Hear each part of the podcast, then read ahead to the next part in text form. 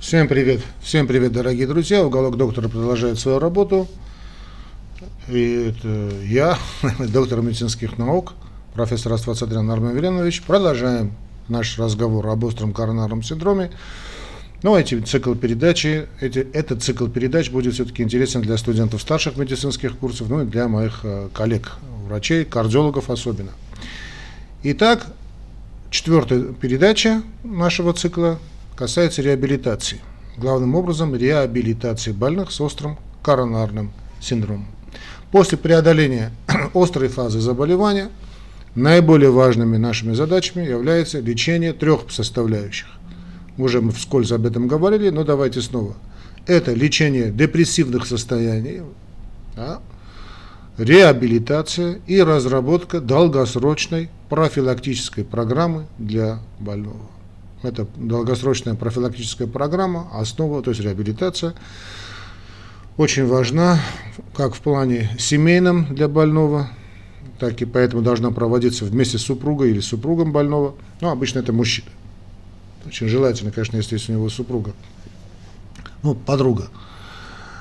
Э, так и важна для планах реабилитации в будущем возвращение, что называется, больного в строй, то есть возвращение в активную деятельность. Да?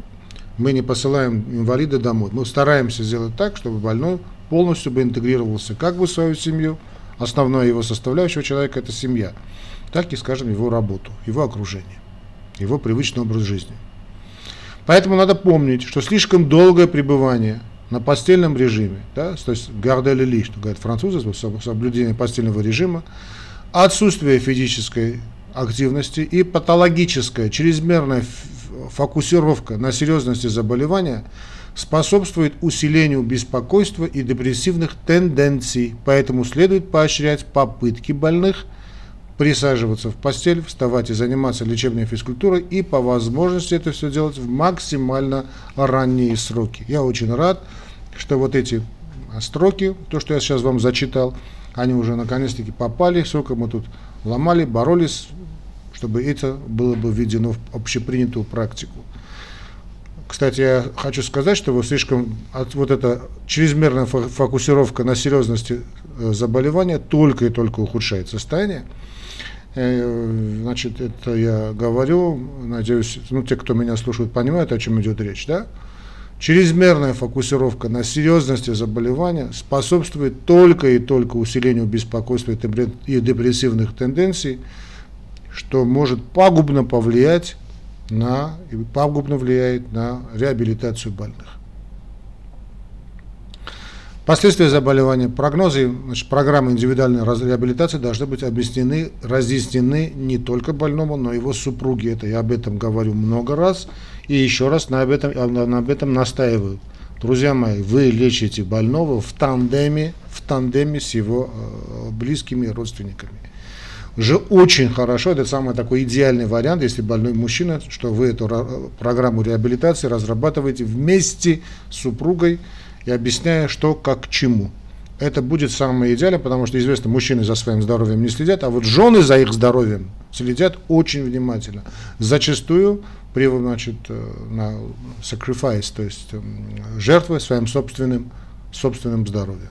Очень важно это сделать, но если нет супруга, нет супруги, нет друга, нет партнера, не люблю это слово, да, друга нет, то э, ну, какой-нибудь член из семьи. Обычно это дочки. У дочки очень внимательно следят за своим здоровьем э, своих, своего родителя, да, очень внимательно. Ну и если нет, то почему бы и нет, и сыновья за мамой, за папой тоже, будь здоров. Но в идеале, конечно, это именно вот э, друг жизни. Следующий момент тоже очень важен, э, это мы тоже не будем забывать. И, э, очень много значит, э, здесь недопониманий со стороны врачебного персонала. Это работа кишечника, вообще работа мочевого пузыря, работа кишечника, то есть те, те э, органы выделения, которые работают за детоксикацию организма, поддержание нормальной работы кишечника. Как то с помощью слабительных различных средств, да, скажем, какие-то там, таблеточки можно, какие-то капсулы, какие-то там, я не знаю, свечки для профилактики запоров являются важнейшим, важнейшим компонентом лечения. А, кстати, отсюда и ранее значит, активация. Понятно, что лежачего, у лежачего, постоянно такого лежачего больного вряд ли будет работать нормальный кишечник, но у больного, который начинает активироваться, начинает и, знаете, особенности работы кишечника, начинает и правильно работать кишечная система, и выделительная система, и, и почки тоже, кстати. Поэтому мы работаем и на детоксика, то, что э, выделение, да, выделение, выделение, вот так и скажем, да, значит, выделение как таковое, то есть мы работаем как с кишечником, так и с почками. Поэтому задержка значит, работы кишечной функции, да и задержка мочи также является серьезнейшей проблемой. Часто встречается у больных тяжелых, у пожилых больных, особенно после нескольких суток постельного режима и э, введения определенных групп препаратов, те же наркотики или, или тот же атропин,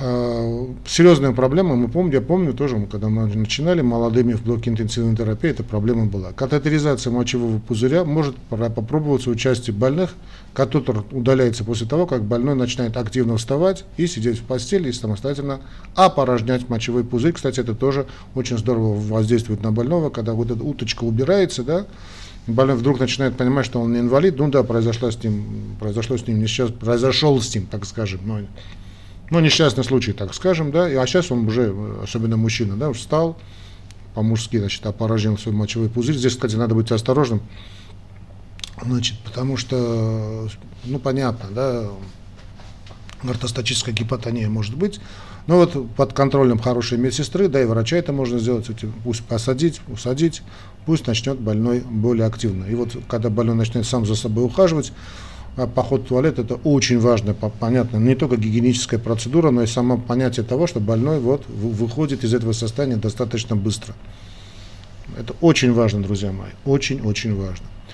А, теперь а, другой такой момент, этот, который надо поощрять и поддерживать, это курение. То есть, вернее, отказ от курения. Да?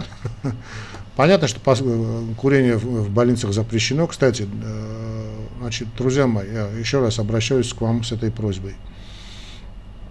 Значит, и многие больницы, да, кстати, я должен признаться, и в тех клиниках, в которых я был, и даже самых-самых-самых таких, увы и ах, значит, врачи курят.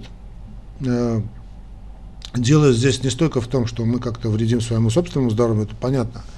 Но, понимаете, как вот этот врачебный халат накладывает на нас э, определенные обязательства. Есть определенные такие, знаете, обязательства. В каком плане? В плане а, ну вот скажем, э, я не знаю, вот представьте себе священника, который говорит, что какое-то ведение аморального образа жизни, значит, неправильно, да, там, я не знаю, э, ну, там, не знаю, ну понятно, что я хочу сказать, да, и сам ведет такой образ жизни, ну тем самым он, как мне кажется, позорит свою сутану, позорит свою Э, свой священнический чин. Да? Вот так же давайте не будем мы позорить наш, э, наши рыцарские доспехи, да? говорим одно, делаем другое. Больной в таких случаях бывает как ребенок. Поэтому если вы ему скажете, значит, нельзя курить, там, нельзя злоупотреблять алкоголем или там может, дурью заниматься, да, и сами все это будем делать, грош цена нашим словам. Ничего больной делать не будет. Это сам врач значит, ну, ну, не, не, не скажу, что на, на больной смотрит на врача как на полубога, но на, как на авторитет он смотрит. Если одно, он говорит один одно делает совершенно другое, такой же эффект, как, скажем, родитель, да, отец, скажем, а, говорит своему сыну не кури, а сам курит. Понятно, что сын будет обязательно курить, потому что для него образ отца есть абсолютный авторитет. Также и на подсознательном уровне, кстати. То же самое и касается врачей. Друзья мои, значит, Пребывание в больнице следует использовать для отказа от курения. Никаких поощрений, никаких там, знаете, всяческих. Ну, за редчайшим исключением, когда там очень тяжелые стадии, очень тяжелые стадии, то это очень спорно. Пребывание в клинике отказывается от курения. Весь персонал клиники, весь персонал, и это касается не только врачей, потому что я знаю, и санитарки курят, и медсестры курят, фельдшера и придурки курят. Весь персонал клиники, от мала до велика, начиная от рядового, там, я не знаю, работника ресепшена в приемном отделении, кончая руководителем отделения, не должны курить. Или в этом случае, если они даже курят, да, то, то, то больной должен это не заметить. Хотя, уверяю вас, они это обязательно заметят. В любом случае, на территории клиники категорически запрещено. Это видишь, значит, стайками собираются около больницы врачи в бихалатах и курят. Ну что, ну что скажут проходящие люди? Весь персонал, повторяю, контактирующий с больным и его родственниками, должен поощрять отказ больного от курения. Это надо выяснить, чтобы это вообще не было значит, моментов, связанных с этим, с этим состоянием. Теперь о, значит, о питании. Значит, друзья мои, значит, здесь надо понимать, что э, питание больного в, в стационаре, да, значит, это не тот случай, когда надо больного обязательно кормить, чтобы он быстро пошел бы на поправку. Отнюдь нет.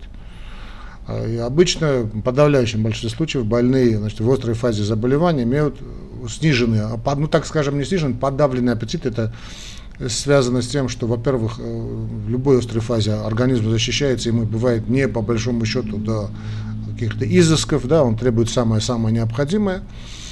Кроме того, значит, ну, больничная среда вообще как-то не предполагает такому к стены, они предполагают хорошему аппетиту, да, и, собственно, наши препараты тоже. И, значит, э, и запахи больницы тоже, да, как-то могут повлиять и влияют. И снова скажу, придется целый ряд препаратов, которые действительно просто подавляют аппетит. Значит, поэтому, э, знаете как, здесь тут надо понимать, да, что не надо как-то перекармливать больного. Я понимаю, что в северных странах это, то, что я сейчас говорю, мало понятно. Но, скажем, у нас это как-то, знаете, обязаловка, да, вот больной, значит, ну, в Армении я имею в виду, да, что больной лег. Да, и, кстати, во Франции тоже так я замечал, но юг Франции это был. Да, и в Испании это было, и в Италии было заметно. Значит, со, со всякими вкусняшками люди приходили. Значит, я не говорю, что это вообще ничего не надо делать. Понятно, что существует больничное какое-то больничное питание, но э, понятно, что, скажем, супруга что-то хочет приготовить для своего мужа именно в этот момент, когда он болен. Это какой-то, знаете, такой элемент ну, семейной жизни, если хотите, элемент почтения, элемент любви. Почему бы и нет? Или, конечно, элемент любви. Когда жена готовит для мужа еду, это проявление любви. Как и скажем, муж приносит домой еду, это тоже проявление любви, да, то, что необходимо для еды. Или там близкие друзья, родственники, да, как-то там скидываются, что-то там приносят. Э, очень красивый значит, ритуал, цветы приносить, я, скажем, это тоже очень здорово. Все это под, поддерживает моральный дух. Поэтому давайте не будем делать такой категорический запрет, это нельзя, это нельзя, это нельзя. В любом случае, скажем, если больной полный, значит, за эти пять дней не похудеет никак. А, понятно, что надо поощрять потерю веса, да, но э, не, не теряйте берега, как говорит мои сын, говорят мои сыновья, да, не надо терять берега. Поэтому давайте сделаем так. Значит, э, вкусная пища является моральной поддержкой больному. Если там, скажем, он любит мороженое, да, ну принесите это ему мороженое. Любит там пирожки, скажем, его, которые жена его готовит, там пирожки с, с картофелем или там с мясом она ему готовит ну, не, ну, не надо приносить там целый такой огромный такой на поднос, а ну какой там 5 несколько штук можно и принести. Почему бы и нет? Или там доченька что-то супчики спекла, э, сварила, почему бы и нет? Или там что-то испекла, прекрасно. Это моральная поддержка больного. Теперь, что касается калорийности пищи, друзья мои, значит, я э, не люблю эти разговоры. Вы знаете, мы отрицательное отношение к калори... значит, понятие вообще калорийность. Э, значит, калорийность это в общем, от лукавого калорийность пищи. Но, значит, постарайтесь сделать так, сделать так. Очень сладкую пищу не приносить, очень тяжело перевариваемую пищу не приносить. Сделайте упор на молочке, прекрасно, да, творог, сметана, с медом, если нет сахарного диабета, нет противопоказаний. Значит, если возможность, есть фрукты, очень здорово. Соки, ну, куда ни шло. Минеральная вода очень хорошо всегда работает, ощелачивание организма, это всегда здорово. Но эти калории давайте оставьте, значит, эти сказки остальные оставьте для других, да? И если у больной имеется сахарный диабет, значит, здесь контроль сахарного диабета имеет решающее значение. Друзья мои, решающее значение. Очень часто мы теряем больного из-за вот проблем с этой гипергликемией или гипогликемией, поэтому здесь надо вести, вести больного с, очень хорошо с эндокринологом, но а за эндокринологией надо знать всем значит, э, кардиологам, всем врачам, всем терапевтам. Я снова скажу, что контроль за... Вообще физиологию питания надо сдавать как государственный экзамен. Вот. Белки, жиры, углеводы. Да, надо сдавать, просто знать функции белков, функции жиров, функции углеводов на таком самом таком основном уровне, да, на физи уровне физиологии. Это важно. Контролируйте уровень сахара крови, поэтому если есть эндокринолог, пусть он ведет его до, до, без фанатизма, да, уровень глюкозы значит, должен быть ниже 180 мг на децилитр, это где-то около девятки, около десятки. Ну и, и то желательно меньше, но это речь, речь идет о больных сахарным диабетом. Хорошо, это мы должны уяснить и двигаться вперед. Теперь, э, значит, собственно, реабилитация больного.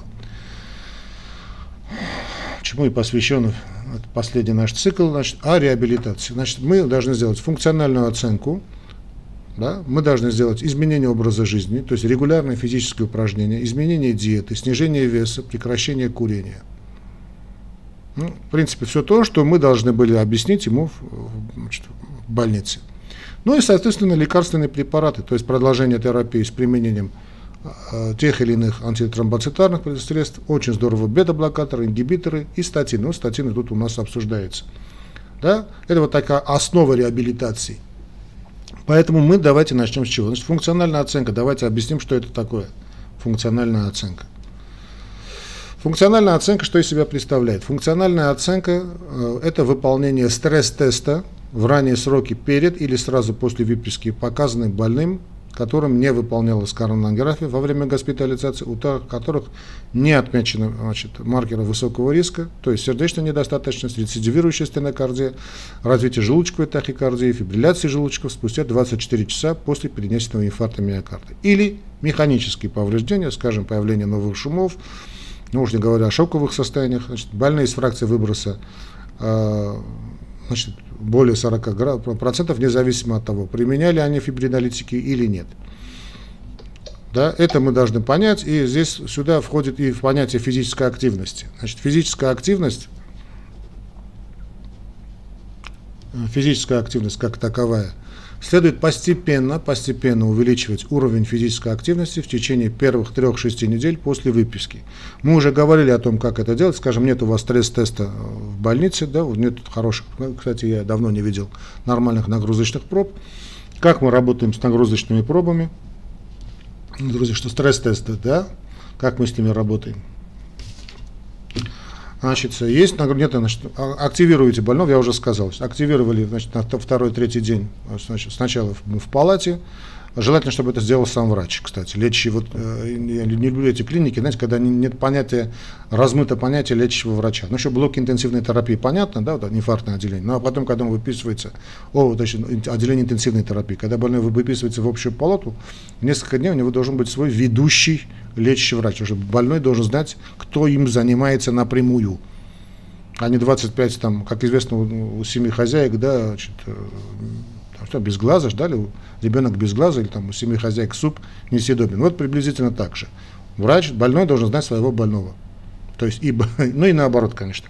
Больной должен знать своего врача, который должен каждый день, каждое утро к нему заходить, здороваться, спрашивать, улыбаться, хохмить и так далее.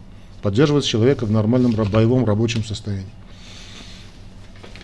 Так, поэтому, значит, первые несколько дней активировали, наблюдайте за пульсом, остерегайтесь ортостатической гипотонии. Через день активируем больного, чем два максимум по коридору, если возможность по коридору, минута, шестиминутная ходьба знаменитая, да, и за один-два перед выпиской сделайте, активируйте уже посерьезнее, скажем, по лестницам. Все прошло нормально, можете, можете помнить, как мы оценивали шкалы риска, да, риск, вот также мы активируем рекомендуется возобновление, да, и, значит, да, здесь, значит, третье, значит, э, вся вот эта программа описывается, постепенно увеличение физических нагрузок, постепенно, постепенно, постепенно, скажем, до тех же 10 тысяч шагов в день, и там часов в день.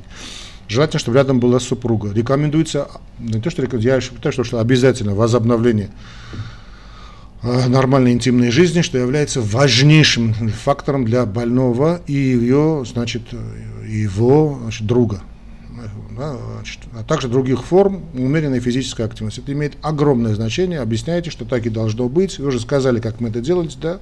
Уже я рассказывал, нитроглицерин непосредственно перед, для мужчины перед интимным актом. Это имеет огромное значение, потому что, знаете, боятся, нельзя не боятся, стесняются, как-то говорить об этом э, врачи, это неправильно. Надо говорить. Я понимаю, что, скажем, если это молодая девушка, значит, больному как-то объяснить, что надо возобновить половую жизнь, она как-то даже стесняется. Но вы знаете, как если уже выбрали эту специальность, стесняться вам не приходится. Да, надо объяснить, разъяснить, а, пока, показать, да, и объяснить и супруге, и, значит, не, чтобы не хорохорился больной, да, это не знаю, да, значит, и жене объяснить, потому что супруга э, во всем мире супруги, ой, ты знаешь, давай нам этого не делать. Как раз надо, надо, надо. Но тут первое время, конечно, желательно, чтобы супруга работала. Не столько супруг во время интимной близости, ну, понимаете, о чем идет речь, да? Так, значит, большинство больных может вернуться к нормальной повседневной физической активности через 6 недель после самой поздней обычная вот рутина после острого инфаркта при условии сохранения хороших показателей сердечной функции, то есть нет декомпенсации. Программа регулярных физических упражнений, разработанная с учетом образа жизни, возраста, функционального значит, состояния э, больного, снижает риск последующих ишемических событий, так называемых endpointов, и значительно улучшает качество жизни. Вот все эти программы реабилитации, когда надо разрабатывать, да, снижают процент смертности после реваскуляризации. Есть стандартные еще программы, но я то же самое лучше объяснить, чтобы больной думал, понимал, что это индивидуальная программа для него. И это очень здорово, друзья мои, очень здорово. Вот поверьте, когда больной бросает курить, значит, занимается своим правильным образом жизни, половая активность, а возвращается в работу, он фактически может сказать, что этот инфаркт прошел для, для него по большому счету значит, без особых потерь. Отсюда мы работаем и с модифицируем факторы, да, модификация факторов риска. Модификация факторов риска. А острое развитие заболевания и лечение острого коронарного синдрома должны быть использованы для мотивации больного к изменению своего профиля риска. То есть вы помните, что во всех вот это та же моя книга, да, острая ишемия миокарда и сопутствующие патологии. Кстати, пишите мне, я вам перешлю ну, за определенную значит, денежку, которая пойдет на меценатство, на, на благотворительность. Тысяча рублей, значит, я вам это перешлю. Напишите ваш имейл, я вам перешлю. Так вот, значит, во всех гайдлайнах первое, что надо пишется, изменение образа жизни. Это самое-самое главное, что может быть. Прогноз можно улучшить и надо улучшить за счет оценки и обсуждения с больным и его родственниками, то есть родственницей, его физического и эмоционального состояния, консультация по образу жизни, уже сказали, да, курение категорически, диета, ну, правильная диета, тут надо понимать, да, диета, что такое диета? Да, это тоже надо понимать, что ну, давайте мы все-таки об этом тоже скажем чуточку позже. Диета, условия работы и физические нагрузки и активный контроль над факторами риска. Когда мы говорим диета, друзья мои, значит, очень такой, любит этот вопрос диета, да, значит, мы сделаем следующий упор. Но если, так как большинство все-таки людей у нас горожане, мы отказываем больному, э, и пусть это, значит, та диета, которая следует э, больной, то есть уже, уже он не больной, фактически он выписан из клиники, да, реабилитация больного. Этой диеты должны соблюдать, это диета здорового образа жизни, все члены семьи. То есть это, скажем, муж, то жена также должна следить за этой диетой. То есть самое главное правило, э, это правило после отказа от курения, конечно. Самое главное правило – отказ от так называемых очень быстрых, вернее, искусственно созданных, рафинированных углеводов и отказ от переработанной пищи. Что это имеется в виду? Во-первых, мы имеем делать отказ от сахара, сахарного песка во всех его видах, везде, где бывает сахар. От этого нужно отказаться. Во-вторых, отказ от белой муки и ее составляющих, то есть то, куда, что входит в белую муку. Это сдоба, это кондитерские изделия, ну там понятно, да, там и сахар есть, и белая мука есть. Это категорический отказ. Ну, есть, понятное исключение, там, я не знаю, раз в месяц день рождения, там можно себя побаловать. Но если там, скажем, хотите сбросить вес, это обязательная программа. Третий момент, тоже очень важный, это отказ от продуктов, содержащих крахмал. Понятно, что это картофель в первую очередь и э, значит, все то, что, э, ну, скажем, дешевые продукты э, мяса, да, вот этого, даже не мясо, полуфабрикаты эти, эти сосиски дешевые, дешевые, дешевые вареные колбасы, там мясо нет, вот там полно значит, этого крахмала. И делать упор на нормальной белковой пище, жировой пище, то есть это должна быть и животная пища, и растительная пища. Здесь должны быть и, и медленные углеводы, то есть овощи, фрукты. Ну, если скажете, есть фрукты с быстрые углеводы, но в принципе фрукты можно, если там нет проблем с сахарным диабетом. А по большому счету все фрукты тоже можно. Растительная пища, работаем и с кишечником, то есть клетчатка должна быть, и правильный питьевой режим. Вот этот правильный питьевой режим тоже очень важен. Там 2 литра воды в сутки, да, полно от полтора литра начинается, за полчаса э, до еды надо принимать стакан воды. И не забываем о другом правиле, еще известных советских времен, режим дня. Режим дня должен соблюдаться неукоснительно. То есть завтрак, обед, ужин. Помним, что за полчаса до приема пищи нам нужен стакан воды, теплой воды, комнатной температуры. В течение часа после еды воду пить не рекомендуется, ну, за исключением чая. И, э, значит, в течение часа после еды воду не пить, а потом пить воду беспроблемно.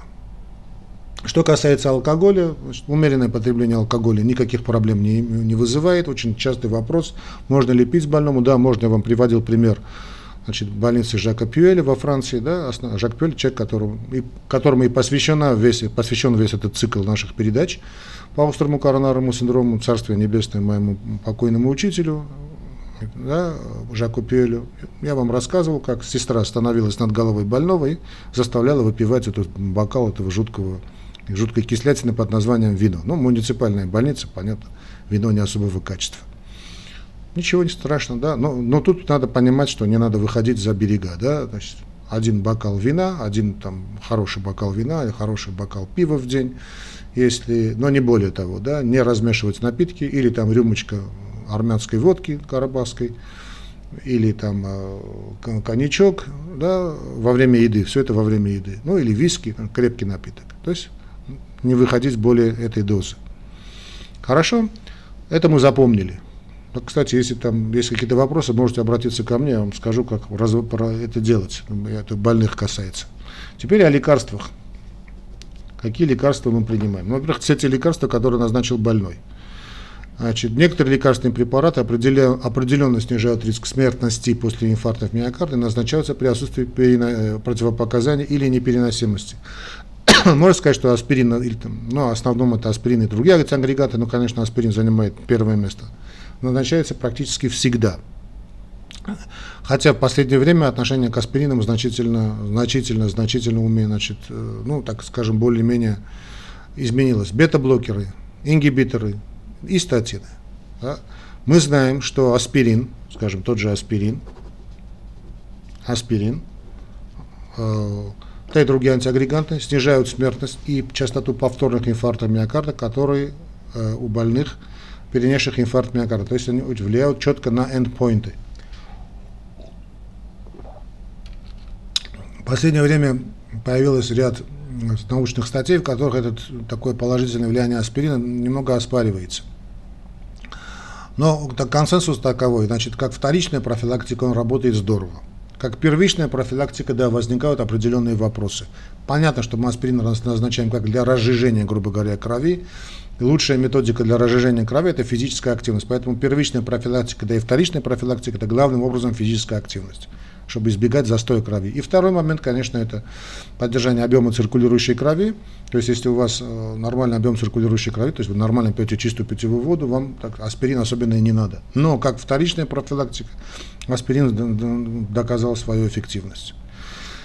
Значит, показано назначение на длительный срок кишечно-растворимых форм аспирина в максимально низких дозировках. Ну, э, вы знаете, американцы любят дозу 81, это их расчет их каких-то там своих неметрической системы. Но по большому счету четвертинка обычного аспирина там это 500 миллиграммовый, да, да, нормально. Значит, э, но тоже будем осторожны, потому что если у больного есть проблемы с желудочно-кишечным трактом, аспирин может выявить э, основные, вот основные да, проблемы, связаны именно с этим. Да, обострение язвенной болезни желудка, вплоть до разрыв язвы, да, прободение язвы, все это может быть. Поэтому очень осторожно разжевывать аспирин, если это специ, аспирин в специальных формах, вот это кишечно-растворимые формы, да, аспирин инкоут, или там с, с магнезием, да, кардиомагнилы разные, ну, чего только нет. Их тоже можно принимать, хотя по большому счету все эти формы имеют обратно, аспирин, ацетилсалициловая кислота имеет феномен обратного всасывания, э, ну, тут немножечко маркетинговые ходы есть. Поэтому будьте осторожны в этом плане. Есть подход, что можно назначать и вместе с значит, блокаторами да, вот, протонового насоса, можно с ранитидином, умепразолом, но два препарата назначать для препарата не совсем резонно. Есть хорошие данные по варфарину, который в сочетании с аспирином, э, значит, и да, я сам, монотерапия снижает риск смерти и развития повторного инфаркта миокарда. Варфарин, кстати, очень здорово, да и все антикоагулянты зарекомендовал себя при омерцательной аритмии. Ну, о мерцании говорили, да, мы? Да, мы о говорили. Хорошо. Э, теперь, что касается бета-блокаторов. Это наши, наши любимые препараты, мои. Э, бета-блокаторы назначаются всегда. Считается стандартной золотой терапией, значит, и это единственная, по большому счету, группа препаратов, может быть, и ингибиторы, да. А я вообще считаю, что эра кардиологии началась именно с бета-блокаторов. Ну, я имею в виду терапевтической кардиологии. Значит, бета-блокаторы – это препараты, которые не только улучшают качество жизни, но и э, удлиняют эту жизнь. Это доказано. Это очень редко в нашем арсенале, вообще в арсенале медицины, есть какие-то медицинские препараты, которые продленяют и улучшают качество жизни. Механизмы бета-блокаторов сейчас я далеко уходить не буду, но вы знаете, что один из главных механизмов через, через улучшение закона Франка Старлинга удлиняется диастола, уменьшается потребность миокарда в кислороде, кстати, до не конца понятным причинам, как это происходит, но действительно фантастическое воздействие бета-блокаторов.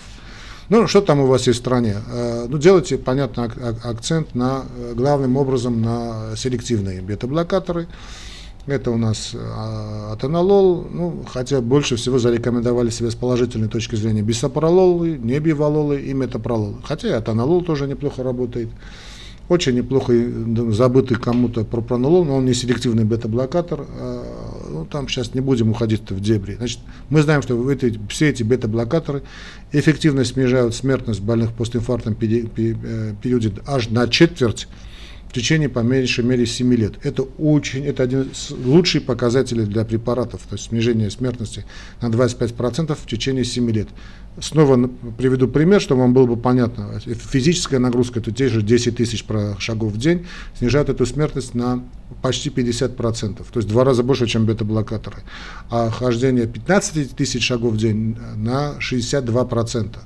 Это тоже очень длительное наблюдение. То есть видите, что физическая активность дает такой эффект. И, кстати, отказ от курения э, превышает все, все положительные эффекты, которые есть в медицине. Ну, в общем, бета-блокаторы назначайте. Теперь об ингибиторах тоже скажем. Э, ингибиторы, да. Ингибиторы АПФ. Значит, что мы сможем сказать об ингибиторах АПФ? Они считаются стандартными препаратами, по возможности начинаются всем больным которые перенесли инфаркт миокарда, особенно если фракция выброса после инфаркта миокарда составляет менее 40%. Но, кстати, это бета-блокаторов тоже касается. Бета-блокаторы уже доказаны, и, ну, определенные типы карвидилола, метопролола и бисопролола, которые показали свою эффективность и при сердечной недостаточности. Но в данном случае мы говорим сейчас об ингибиторах. Именно ингибиторы значит, обеспечивают длительную кардиопротекцию за счет улучшения функционального состояния эндотелия, при, э, скажем, в общем, скажу так, блокаторы и ингибиторы назначаются практически всегда. Есть случаи, такие общем, гадкие случаи непереносимости ингибиторов из-за кашля или там кожных каких-то высыпаний, но здесь речь не о ангионевротическом отеке или почечной недостаточности. Но тогда мы вынуждены назначать. Ну, обычно кашель самая распространенная проблема ингибиторов. И тут от лукавого, да, якобы один ингибитор вызывает кашель, другой не вызывает. Все они одинаковые. Если один ингибитор вызывает кашель, обычно все остальные, но ну, это так называемый брадикининовый кашель, да. Вот обычно все ингибиторы тоже вызывают кашель. Поэтому таких больных надо переводить на зартаны, то есть блокатор рецепторов к кинтедину 2. Но Зартаны это все-таки не ингибиторы, да, они значит, не взошли на трон, как говорит один мой из коллег, говорил. Значит, они не взошли на трон, и те надежды, которые все-таки мы связывали с артанами, они себя не оправдали. Ну и статины. Что можно сказать о статинах? Ну, если раньше значит, не было никаких вопросов, связанных со статинами, то здесь э, уже возникли определенные вопросы, потому что статины являлись стандартом средства лечения, назначались в установленном порядке независимо от уровня липидов. Э, и действительно, скажем, при э, нестабильных состояниях статины зарекомендовали себя очень хорошо, но вот что касается пересмотренных таких мета, очень известных исследований, э, возникли вопросы. Сейчас я не призываю вас не назначать статины, они есть во всех гайдлайнах о назначении статинов, но отношение к ним начало меняться, и начало меняться довольно серьезно. В плане вторичной профилактики вопросов к статинам пока у нас нет, плане первичной профилактики очень сомнительно, очень сомнительно. Э, но как бы то ни было, надо понимать, что они есть, они назначаются, и тут уже время покажет. Время покажет, но ну, вы знаете, что очень сильно меняются все эти моменты, да? рутинно всем поголовно, особенно у людей без инфаркта миокарда, не назначайте статины. Измените образ жизни, да, особенно отказ от вредных привычек и физическая активность, режим дня, и можно эти статины не назначать. Те же самые подходы и вторичная профилактика, а, но если такие цифры холестерина, которые вам никак уже не удается нормализовать, может быть, назначите статины. Ну, давайте мы снова коснемся основных положений острого коронарного синдрома. Да? Острый коронарный синдром – основные положения. Итак, нестабильная стенокардия, инфаркт миокарда без подъема сегмента СТ, инфаркт миокарда с подъемом сегмента СТ, стеми, нон-стеми, представляют собой степени углубления ишемии миокарда и, соответственно, некроза. Простите, отличия между ними помогают отдифференцировать прогноз и регулировать наше лечение. Диагноз острого коронарного синдрома основывается на серийном ЭКГ и анализе уровня сердечных маркеров, в частности с использованием новых высокочувствительных тестов на тропонин. Ну, тактика такая. Нет этих, не поднимается особенно ну, качественно тропонин, значит, больной с нестабильной стенокардией. Поднялся, поднялся уровень тропонинов, вы видите изменения на ЭКГ, но нет э, характерных изменений, но нет элевации, это инфаркт миокарда без подъема сегмента СТ, если есть элевация сегмента СТ, это классика жанра, подъем инфаркт миокарда с подъемом сегмента СТ. Значит, э, не говорите острый коронарный синдром с подъемом сегмента СТ, это нонсенс. На следующий день развивается Q-инфаркт или не Q-инфаркт. Обычно больные с подъемом сегмента СТ кончают Q-инфарктом миокарда, то есть трансмуральным инфарктом миокарда. Но может быть и не трансмуральный инфаркт, то есть не Q-инфаркт миокарда. Поэтому при выписке все-таки, наверное, правильно писать Q-инфаркт миокарда или non-Q-инфаркт миокарда. Но если вы напишете инфаркт миокарда с изменением сегмента, с подъемом или без подъема сегмента СТ, то тоже имеет свое право на существование. Незамедлительность лечения зависит от конкретного синдрома и особенностей больного, но, как правило, включает в себя назначение антитроцитарных препаратов, антикоагуляторов, антикоагулятов, бета-блокеров, нитратов и при необходимости, например, при более в груди, гипертонии, отеках легких, делаются другие процедуры. Ну и статины для улучшения прогноза, опять же, значит, э, спорно. Да, нитраты, что я хотел сказать, нитраты при необходимости. Особенно, э, чтобы вам было понятно, когда нитраты, да, тут мне сказали, значит, нитраты мы очень здорово работают, э, именно в такие жидкостные формы, особенно, да, в инфузии, но под контролем гемодинамики. Когда надо снять боль в груди, работают здорово, гипертония очень хорошо контролирует гипертонию и отек легких. Но гипертония это нитрат это все-таки препараты острого периода инфаркта миокарда, да, вот самого такого острого. При нестабильном состоянии и инфаркте миокарда без подъема сегмента СТ необходимо сделать ангиографию в течение первых двух суток. Чем раньше, тем лучше, понятно. После госпитализации для выявления коронарных поражений, которые требуют, ну, нам скажут, что делать. Требует ЧКВ или АКШ делать, потому что фибринолиз, мы знаем, при инфаркте миокарда без подъема сегмента СТ неэффективен. Поэтому надо разобраться. Ну, обычно идут на стентирование. А может быть и аортокоронарное шунтирование. При, да, аортокоронар, очень может быть аортокоронарное шунтирование. Конечно, очень может быть. А может быть и стентирование. Так, при инфаркте миокарда с подъемом сегмента СТ следует выполнить экстренное черезкожное, значит, экстренное, стентир, экстренное стентирование, если отрезок времени от поступления в госпиталь до раздувания баллонов коронарной артерии менее 90 минут. Вот это то знаменитое время, да, door to balloon, door to stent. То есть от открыт, значит, попал в больницу и значит, последний стенд установлен менее чем 90 минут ну, чтобы попали в терапевтическое окно. Ну, тут понятно, что терапевтическое окно 120 минут, из этих 30 минут якобы для того, чтобы, ну, не якобы, время, на которое больной поступает в клинику. Если такие временные рамки для, стен, для стентирования не представляются возможными, необходимо выполнять, друзья мои, фибринолиз при инфаркте миокарда с подъемом сегмента СТ и не хорохориться, не как-то не, не, больны, не, не грузить ни родственников, ни больного, а делать все необходимое у себя в клинике.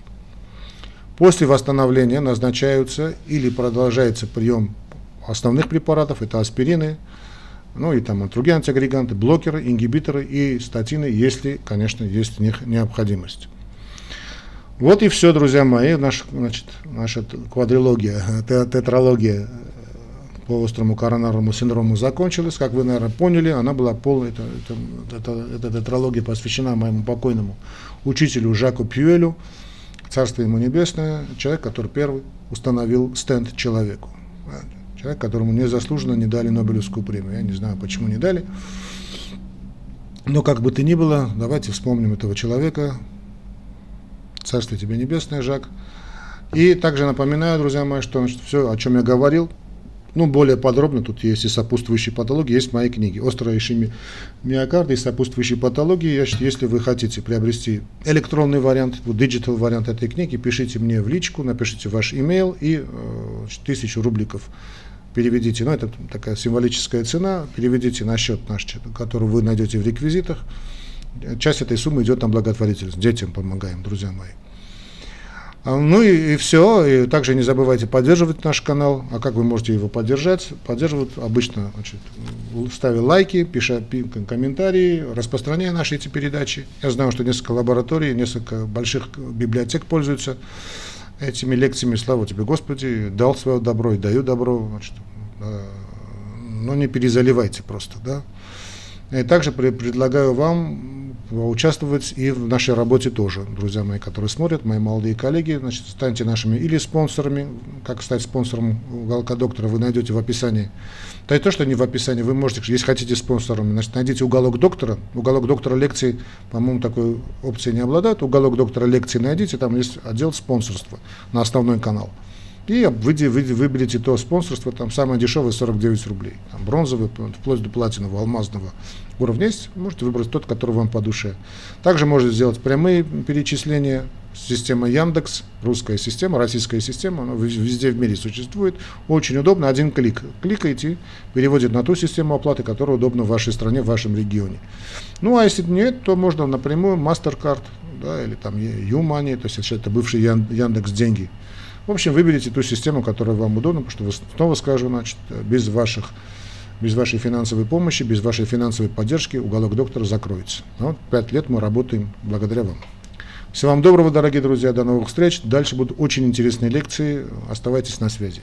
Пока.